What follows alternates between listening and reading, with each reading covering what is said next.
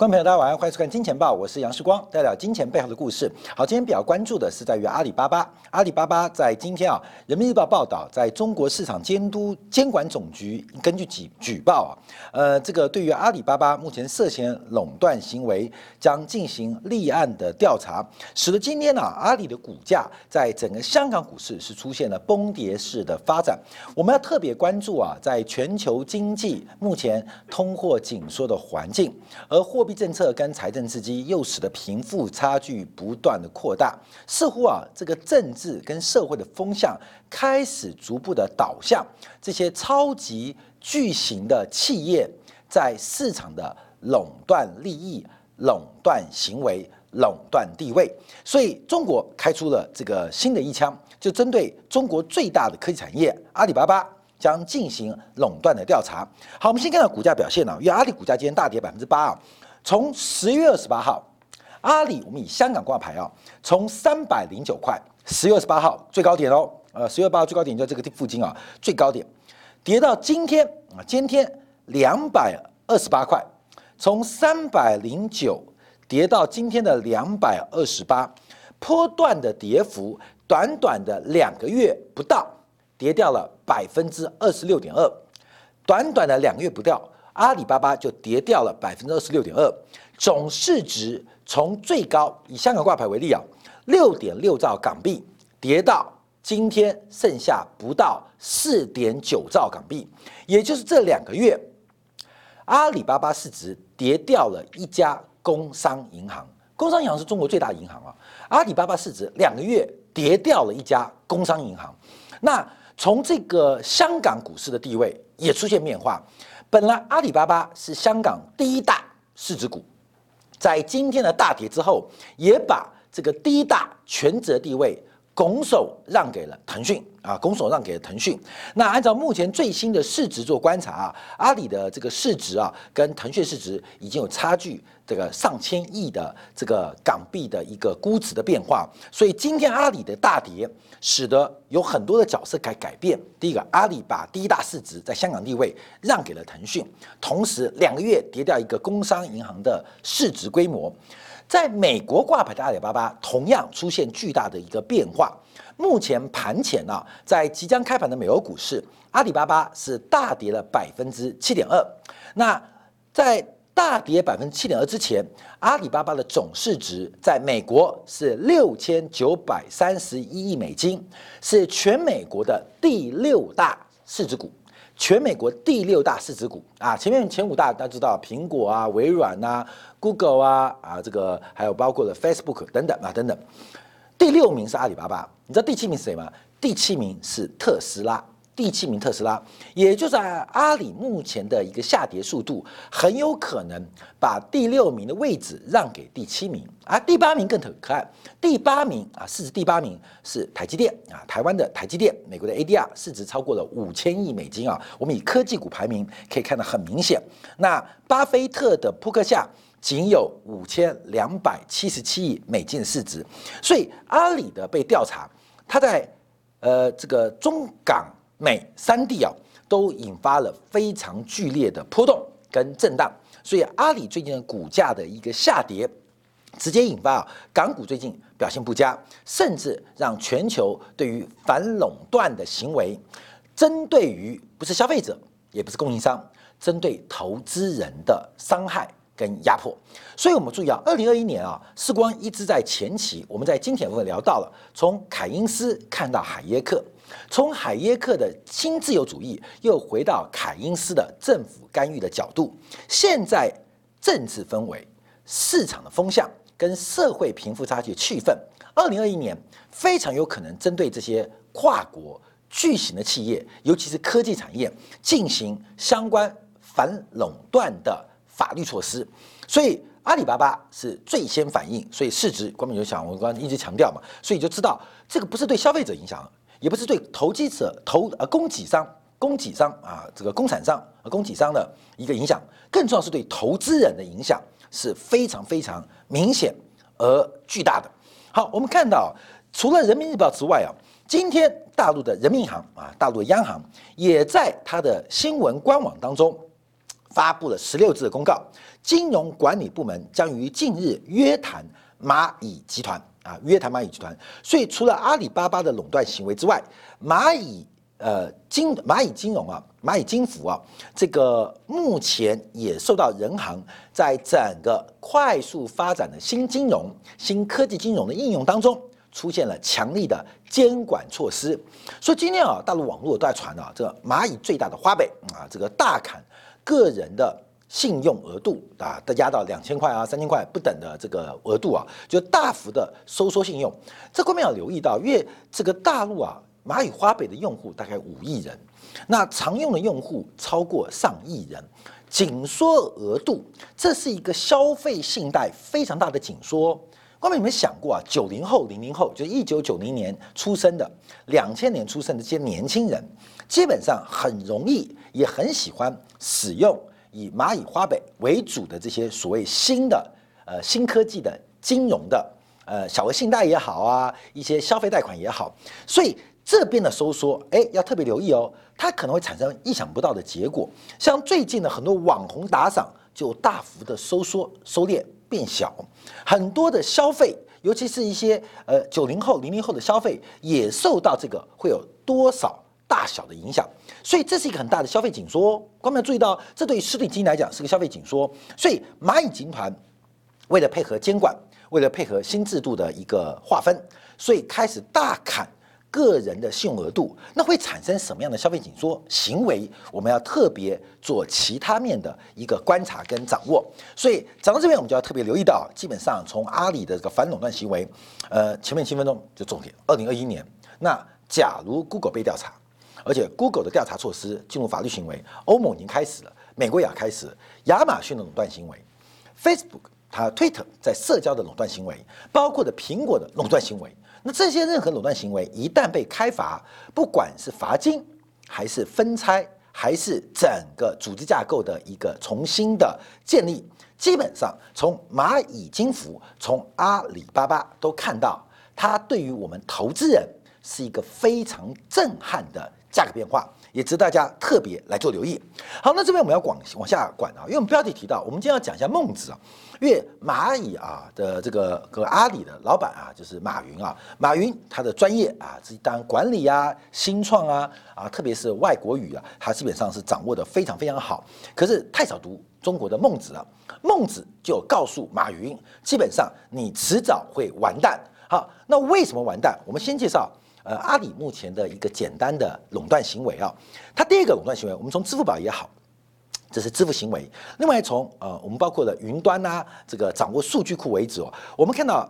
阿里集团基本上都出现了一个非常强大的市场占有率，而这种市场占有率化为一个竞争的门槛，而这个竞争门槛，它可以防范这个同行的竞争之外，也可以进行上游的锁价。下游的要求和自然而然出现了一个选择的问题，这个选择就是所谓的二选一。不管是阿里跟蚂蚁，还是包括腾讯，其实过去在整个线上生态系整合到线下的过程，包括之前收购了中国最大的实体通路啊，中国大润发，那这些扩大版图的过程当中，自然而然产生了一些优势行为，价格谈判的优势。价格谈判能力，这个价格谈判能力不仅是对于上游啊，也可能对于消费者产生极大能力。所以啊，在阿里它就有一个二选一的要求啊，二选一的要求，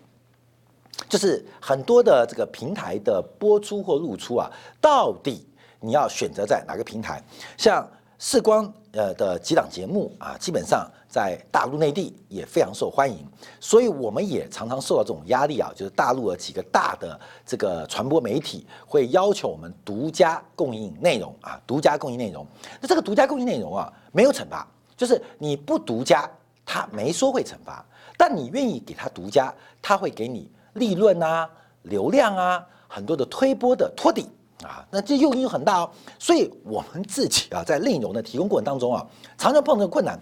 要不要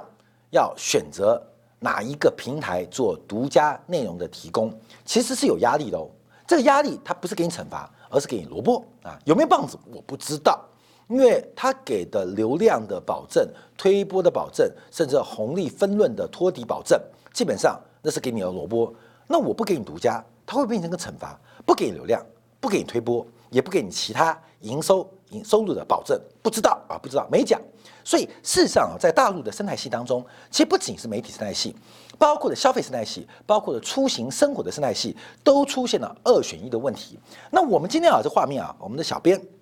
呃，这个呃，他做了一个很特别的图啊，这个二选一，两个都不太好，可是你非选不可，到底要选谁，变成一个非常大的一个困扰。非常大的困扰，所以我们就要把故事讲出来。中国史上第一个针对垄断行为进行发现的是谁？就是最有名的管仲啊，最有名的管仲。管仲是最早发现垄断生产资料是对于富国、对于强兵是一个非常重要的方式。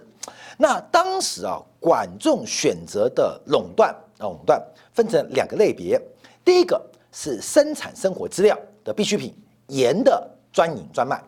盐的专营专卖，因为人离开盐是活不下去的，所以盐的专营跟专卖，第一个在生产资料是进行垄断，第二个是妓院啊，垄断妓院啊，就官办妓院，这也是垄断了生活资料啊，垄断了生活资料，所以基本上管仲当时发现了两个垄断的行业，一个是盐的专营。第二个是官办妓院，那当时他选择专营的制度分成两类，第一种叫做直接专卖制，就从生产流程、生产环节到物流环节全部由政府包办；另外一种叫间接专卖制，生产环节由政府掌控，而物流环节、流通领域是开放民间的商人能够参与。所以当时管仲。在这个盐官盐呢，它用商营啊，就是由政府呃垄断专营生产，然后销售物流领域跟流领域是开放的，这是管仲当时的发现。那管仲为什么要这样做呢？那也提到就是却民不加赋而国富摇，国家的财政收入主要是靠税，但不管征什么税都非常引容易引发人民的反应，因为第一个我们讲现代逻辑啊，你苛征所得税。课征所得税，那所得高的人基本上他是生产力比较高，所以你所得税用累计制或是高额所得税，会影响到生产力比较强的个人或团体的生产意愿，而这对经济发展、对于国民福利不是好事。所以所得税到底高还是低，要累进制还是不累进制，这其实长期做讨论。那不科所得税那怎么办？因为所得税虽然你生产力高，也是一个外部环境形成让你有展现生产力，进而产生货币收入的原因。所以苛征所得税或是累进制所得税，感觉有原因，感觉有有有有这个意义啊。那另外是财产税啊，财产税就存量税。那苛征财产税基本上也是一种很不错的想法。可不管是从增值税、所得税。包括了存量税，基本上你苛征任何税都非常容易引发人民的反弹，所以其实政府的税收可以用国家的专营专卖，表面上不拿税，事实上只要你碰到了生产资料或生活资料的使用或消费，都被政府用相对的利润变相课税，变相课税，所以就叫。确啊，确啊，确，国家专营叫国家专卖，所以当时啊，管仲就包括了盐、铁、茶、酒，进行了很多的这个国家专卖的尝试。从春秋到清朝，中国历朝历代总共曾经啊，这个呃实施过数万种的专卖制度，横跨了两千六百年的专卖历史，而现在。包括了中国，我们也看到，基本上把最顶层的生产的原料资料掌握为国营。那相对于生产领域，包括了物流领域、流通领域，基本上是放开的，也是同样的概念，就是掌握到最上游的生产资料跟生活资料的源头，基本上就会成为整个一个非常大富国。啊，富国的一种方式，而且不会给人民带来太大的一个呃这个发现发现啊，人民就不会不知道啊不知道，其实盐啊呃一斤就两毛钱，他卖你一斤两块钱，你不知道啊。自来水其实呃一立方公尺就是三分钱啊，卖你。三块钱啊，那呃发电啊，电很便宜，可是讲环保压力啊，哒哒哒哒哒，一度电啊，可能本来只要四毛钱，卖你一块半啊，基本上这种其实都是一个国家专卖的一个过程啊。那中国作为一个长期发展的变化，不断在中间做一个转变。其实中国啊，在左右左右，什么叫左右？就是集体主义到自由主义，集体主义到自由主义，不断的在摆荡跟选择。中国的历史就不断的在自由主义跟集体主义、个人主义不断的摆荡跟选择，这还卡到中国的包括了从封建制度转回到士绅阶级制度的一个过程啊。所以中国的历史其实也有海耶克，也有凯因斯，其实不断的实施、不断的一些验证、不断的尝试啊。而管仲当年的复国最重要原因就是在于。垄断行为，只是当时的垄断是用国营的方式，他发现了垄断的好处，他发现垄断的巨大利益，他发现垄断在政治上的巨大的一个优点啊，基本上因为当时啊，因为毕竟还是封建制度啊，呃，要产生一个垄断型的企业组织是很难的，当时也没有企业的架构，当时还没有企业，顶多是合作社，是合伙的关系啊，所以。管仲当时只是发现了垄断是件好事情，而且垄断可以作为富国强兵的基础。好，一直等到了孟子啊，孟子在战国时期的这个呃发现啊，他就有一段话，在《孟子公孙丑篇》呢，他就讲了这一个呃呃这句话。那公孙丑基本上跟孟子是非常好，因为公孙公孙丑是孟子的十七个得意门门生之一啊。那他们用对话录的方式啊，留下了很多。呃，这个经典，那孟子当然是这个成人呐，这个讲仁义啊，所以孟子基本上他对于人性是以性善做出发，性善做出发。那孟子的性善出发点其实一直不是呃大家所呃这个历朝历代所讲讲统治人民的嘛，因为大家喜欢法家，法家就是荀子，性恶啊，性恶这大家都知道。其中啊，在孟子公孙丑下篇的第十章讲过了垄断哦。过没有？他要进一步把管仲对于垄断利益的发现而加大啊。孟子对于生活层面，因为他跟孔子一样周游列国嘛，他观察了更多的这个田野的调查。他提到一个重点：古之为士也，以其所有，以其所无者，有失之，有失则治之耳。有见章夫也，必求垄断而登之，以左右望而往势利，人皆以为见。故从而争之，争商，至此见丈夫食矣。好，翻成中文呢？翻成白话文呢？就是，嗯，这个古代的贸易啊，是其用自己有的换自己没有的，而这个是政府应该要主管的。后来有一个卑贱的男子，偏要站到高地啊，高处啊，东张西望，想把全部的交易的好处都搞到自己手上。那大家觉得这种人很贱。很卑很卑贱，因此要求政府抽他的税，所以从此商业税便开始了。好，这也是对垄断有初步的行为，而且快速反映到当时的物流环境啊，就是物流环节啊。呃，有的是叫生产领域，有的是物流领域，还有一个叫投机领域。这个投机倒把基本上也是中国历史上非常非常悠久的。等一下我们讲投机领域啊，所以我们从这边做观察啊，就出现几个变化。因为，因为规模经济在现代来讲，它是个好事，在效率的提高之后，会有效益的提高，财报理论。效益提高之后，会带动全社会效用的提高，效率的提高带动效益的提高，而效益提高的外部利润会变成全社会效用的提高，效率、效益、效用。可是规模经济来到一定的程度。效率可能变成规模不经济而出现下滑，但这些超巨型的大型企业，为了避免因为效率下滑而导致的市场份额的流失，会进行很多的垄断行为，就像刚提到的二选一呀，或是三选一，要求供应商或消费者有强迫或各种利用微迫的方式来进行选择。那这种效益效率降低。但效益集中，会使得全社会的效用降低，这就不是一个大型或规模经济所乐见的结果跟发展啊。假如你本身效率提高，所赚到那么钱，应该的。你赚那么多钱，又让所有的消费者或生产厂商、上游的呃零组件的供应商，大家都越来越快乐，这社会不断的进步，那这是一个好事。可是垄断的企业或垄断的团体，最终它一定碰到生产要素、生产要素增率的下滑。就是边际生产力的下滑，所以效率到一定的极致，它可能变不效率，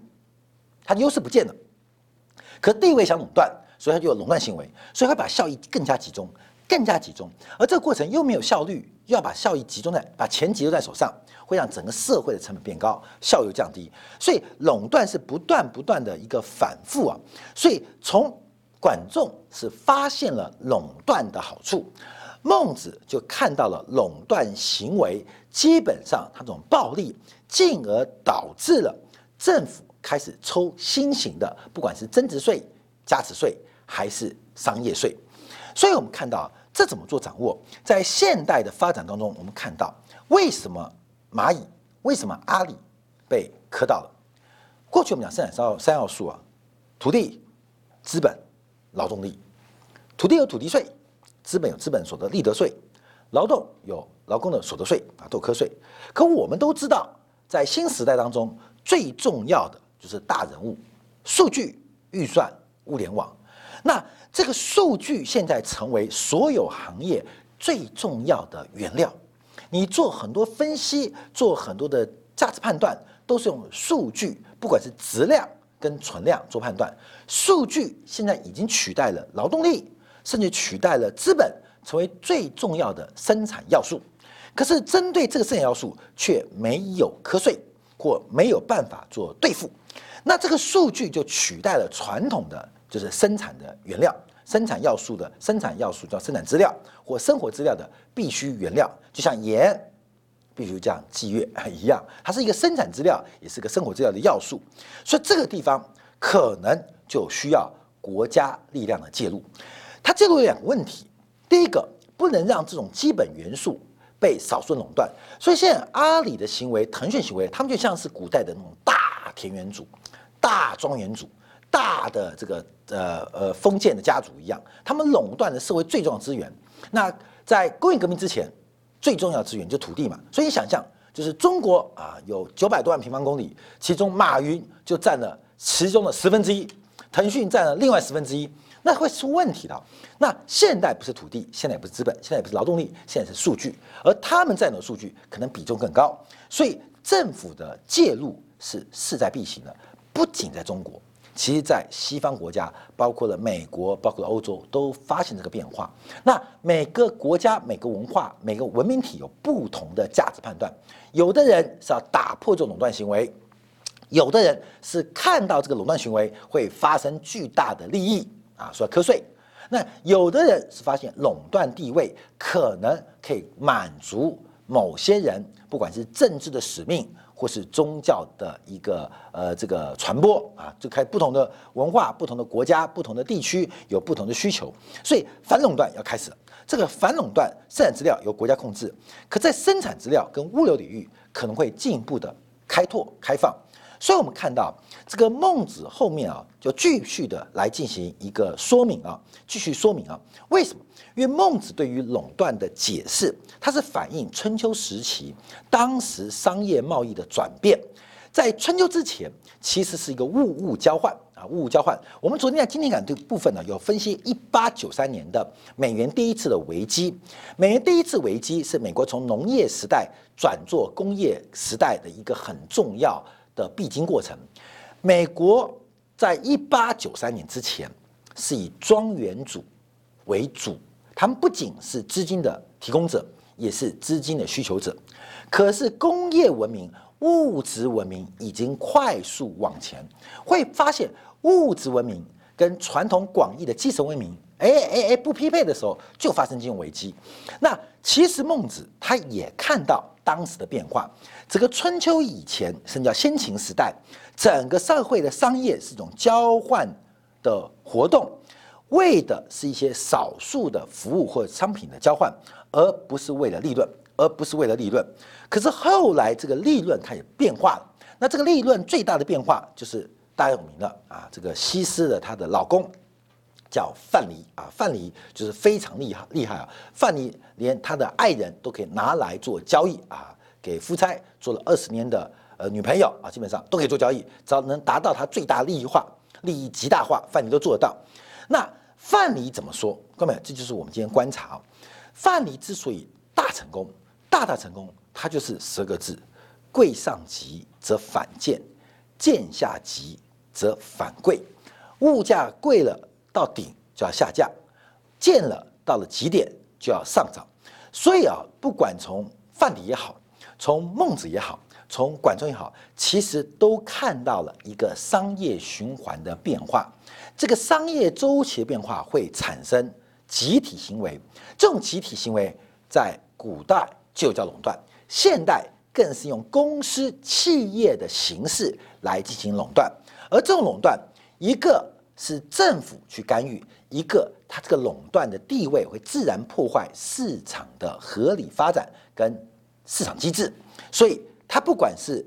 你让它死，还是它自然会倒掉。它会产生一些循环的过程，可是范蠡所提到的，就是东西涨到了顶，它就会贱；东西贱过头，就会反贵。看到没有？何尝不是？在垄断行为极大化当中，我们今天可以配合，我们在物质文明，在现在的投机领域，更加的比范蠡、管仲跟孟子进步。可是我们对这个世界的认识，反而远远不如范蠡、孟子跟管仲。面对垄断企业的价格所带来的投机跟投资的热潮，它到底会有什么样的反转？这就是我们观察的重点。未来这几年是一个向左的时代，是一个反垄断声音变大的时代。从这个变化，看没有？我刚提到哦，它不是消费者问题，不是生产者问题。阿里巴巴能够在两个月不到的时间，把市值跌掉了一点七兆港币，能够在两个月时间把中国最大的银行工商银行的市值两个月给跌掉，这代表对投资人是一个非常重要的讯号，分享给大家。好，感谢大家收看，呃，明天同一时间晚上八点，杨世光在《金钱报》与您再会。